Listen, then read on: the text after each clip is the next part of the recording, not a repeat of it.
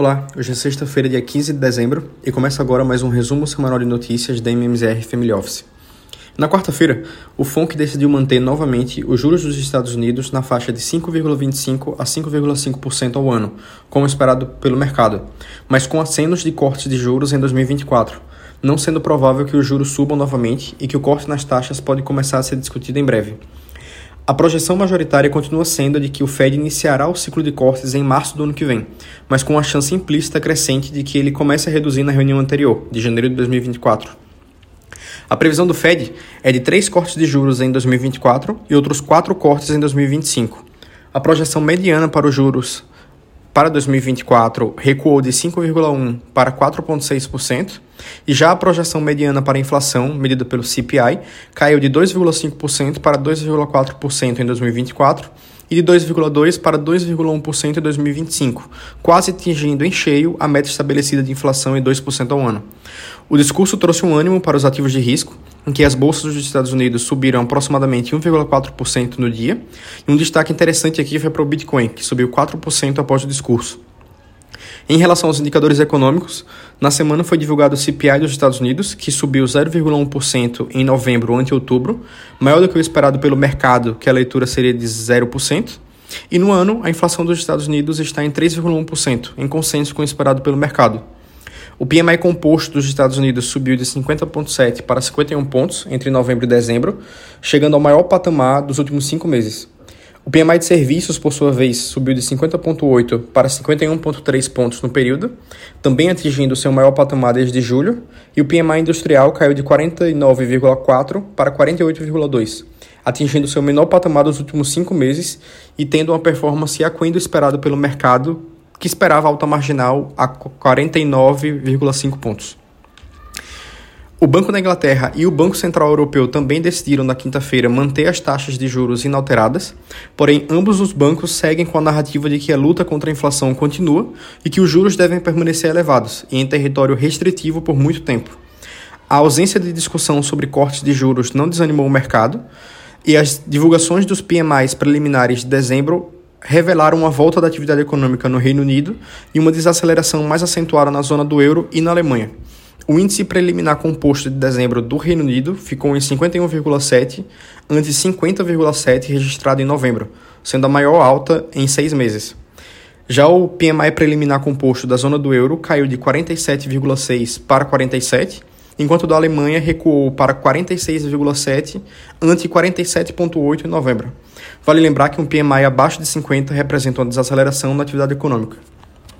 Já no continente asiático, os preços das casas novas em 70 grandes cidades chinesas caíram mais rapidamente em novembro em relação ao ano anterior, refletindo a fraqueza contínua do setor imobiliário do país.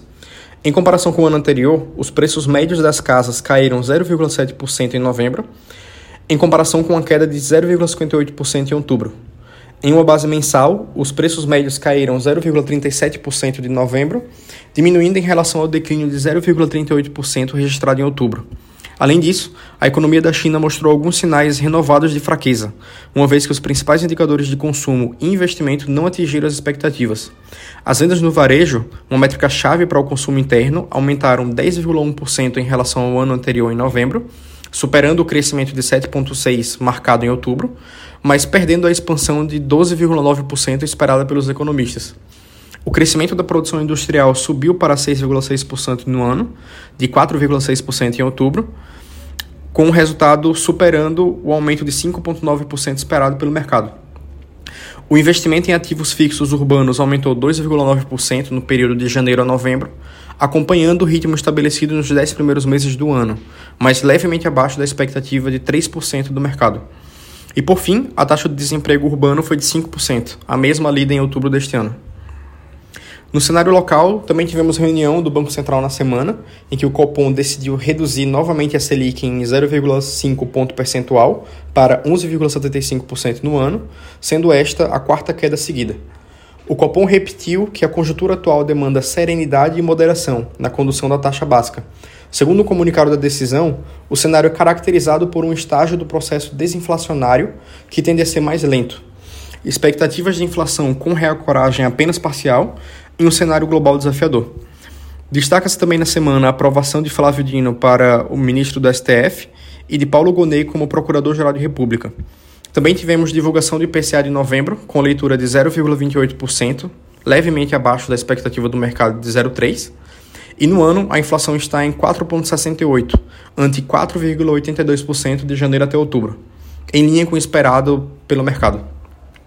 Um outro ponto no noticiário local é a aprovação da MP das subvenções a investimentos na Câmara dos Deputados.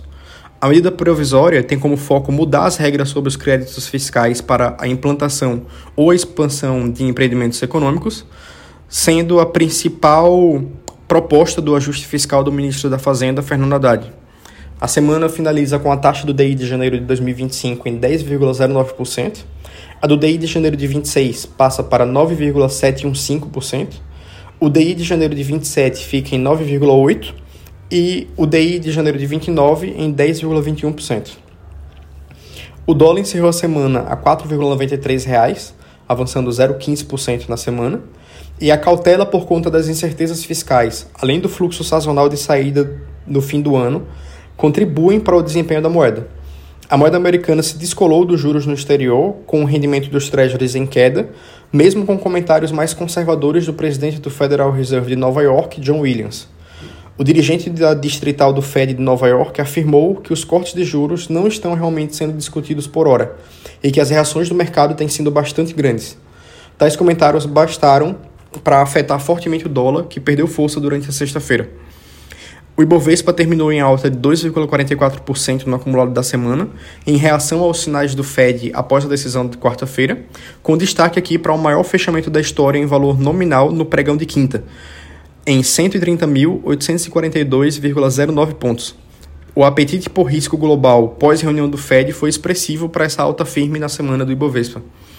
O noticiário econômico em Brasília e as declarações de dirigentes do Fed ficaram no radar a fala mais hawkish do presidente distrital do Fed de Nova York, John Williams, de que os cortes de juros nos Estados Unidos não estão em discussão, trouxe oscilação para o mercado. De acordo com ele, o foco agora é saber se os juros estão suficientemente restritivos para assegurar que a inflação volte ao patamar de 2%.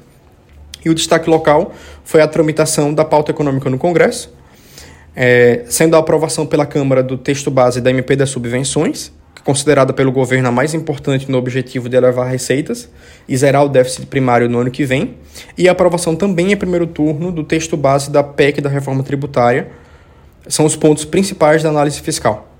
Por hoje é só, uma boa semana a todos e até semana que vem.